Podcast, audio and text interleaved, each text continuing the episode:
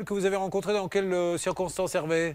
Écoutez, euh, je l'ai rencontré dans le cadre de mes activités professionnelles, car à l'époque, je faisais des essais voitures. Et Ah. euh, au, bout, euh, au bout de quelques années, c'est Peugeot qui m'avait invité dans le désert à essayer un 4x4. J'étais en tête de file et malheureusement, j'ai cassé la voiture, c'est-à-dire que la roue droite avant de l'utilitaire Alors, 4x4 et s'est planté contre un.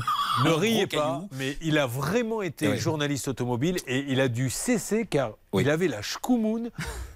Toutes les voitures, parce qu'on on vous prête des voitures aux journalistes pour les essayer, pour faire un article, je vous assure, et j'ai vécu ça, puisque à l'époque on était sur une autre radio, toutes les voitures, il les pétait. Donc, il est arrivé à un moment donné où les marques ont dit écoutez, on préfère que vous ne fassiez pas d'article, parce que ça nous coûte plus cher les réparations. Il a plié des roues, il a plié, c'est quand même fou. Hein.